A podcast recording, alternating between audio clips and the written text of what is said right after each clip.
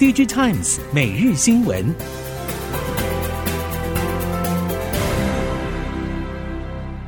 听众朋友们好，欢迎收听 DigiTimes 每日新闻，我是翁方月，现在为您提供今天的科技产业新闻重点。首先带您关心。先前，台积电曾在法说会上公开表示，由于能在半导体设施中熟练安装设备的专业人员数量不足，因此从台湾调派人力支援。美国四纳米制程量产时间估计将推迟到二零二五年。这项举动也引发当地工会不满，直接投书媒体，批评台积电将量产时程延迟问题归咎于美国工人，是为了引进低薪劳工的借口。值得注意的是，美国工会接下来薪资福利、人事制度与二十四小时轮班等工作法规冲突，将是台积电海外扩厂的挑战开始。此外，针对德国新厂的计划，台积电也表示，目前 HR 已经先行前往了解劳工法规与文化相关内容，但先前有明基西门子惨透诟病失败的例子，欧洲工会强悍闻名全球，已经可以预见将带给台积电震撼教育。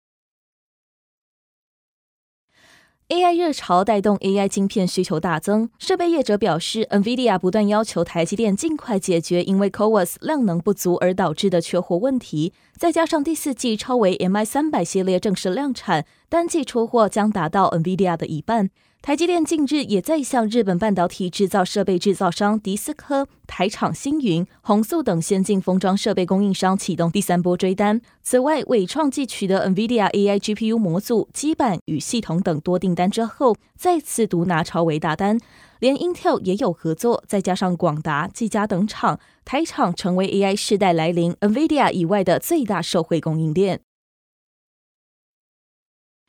各界看望电动车产业成为接下来的成长动能，被动元件相关领域将后市展望着重在车用方面，其中保护元件厂看好车用电子与电动车市场前景，业者更直言现在是电动车量能逐步放大的阶段。此外，快速成长的 AI 伺服器商机也将带动保护元件市场需求。熟悉保护元件的产业人士指出，AI 伺服器的主板、电源、散热模组端都会用到保护元件。同样是保护元件厂的巨鼎提到，未来也会将散热基板产品用在车用电子领域。先进封装因为 AI 趋势兴起而受到全球关注。台积电 3D Fabry 平台中，作为 3D 晶圆堆叠晶片先锋的 SOIC 应用再下一城。美系大厂超维继顶规 AI 加速器 MI 三百系列和桌上型七千 X 3D 系列之后，正式切入电竞笔电用 CPU 领域。尽管全球消费电子终端市场低迷，不过电竞力及市场需求还是相对稳健。熟悉封测业者推估，超微消费型 CPU 封装大宗由中系封测厂同富操刀，顶规 AI 加速器还是由台积电一条龙服务拿下订单。下游组装大厂英业达宣布，IC 设计 IP 有成，旗下 v i r t u a Mesh AI 加速器产品线继日前发表超低逻辑闸的 Minima 系列之后，下个月将再发表新系列，且已经获得两家 IC 设计厂的青睐，预计第四季会开始下线生产。英业达董事长叶立成日前指出，AI 将是集团努力的方向。不过，有别于过去专注于硬体，未来将会积极做软硬整合，针对不同产业提供不同产品给不同客户，寻找更多策略伙伴，从过去产业分工垂直化，与更多伙伴合作，迈向新局面。近期，全球第三大的一级供应商采埃孚与鸿海合资成立汽车底盘系统新公司，各持一半股份。汽车供应链指出，传统车轴系统对采埃孚形同落日走势，但对新进者鸿海却像是遇到旭阳。业者指出，落日和旭阳是从供应商所处定位不同视角的诠释差异。部分传统燃油车零组件将随着汽车电子电气化的发展，让原有商机开始递减，其中包括车轴。因此，对采埃孚来说呈现下坡走势。采埃孚也已经将其列为剥离的目标。不过，对新兴一级供应商红海来说，车轴正处于爬坡阶段。台湾汽车供应链最缺的关键技术之一就是底盘以及高精密车轴技术。所以，红海有意透过采埃孚丰富技术灌顶，大步跨入全球汽车电子电气化的滩头堡。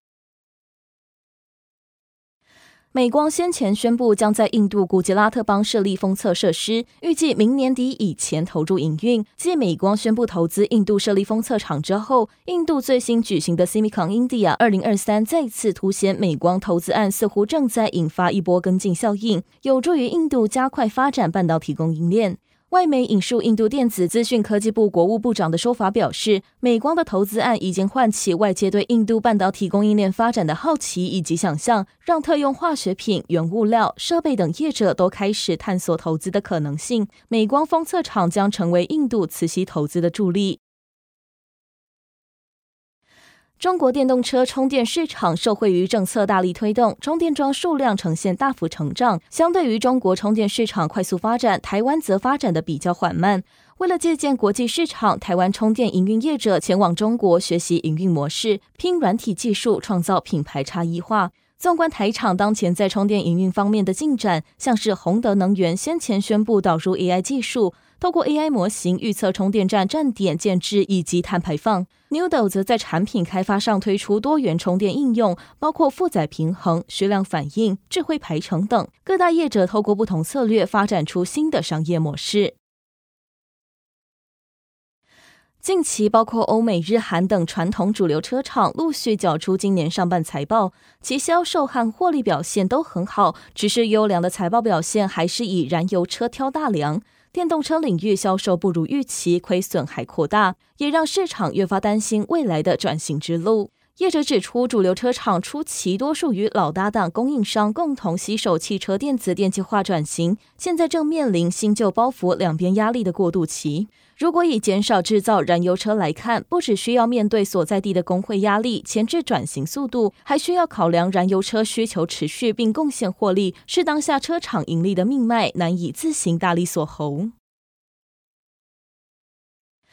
中国从今年八月一号起，正式对高阶晶片的制造材料，包括八项镓和六项者产品进行出口管制，已经有越来越多台湾的电子业业者感受到中美新冷战局势的压力。根据政府部门的一项观察，未来供应链将更为区域化以及在地化。台厂除了升级转型，也应该加强连接欧美、日本和新南向各国，投入供应链国际合作，以因应变局。此外，行政院政务委员邓振中曾经向美国表示，让台湾维持世界领先的科技创新和制造，符合美国国家安全的核心利益。一旦台湾的经济安全被妥协，势必会损及美国在某些领域的优势地位。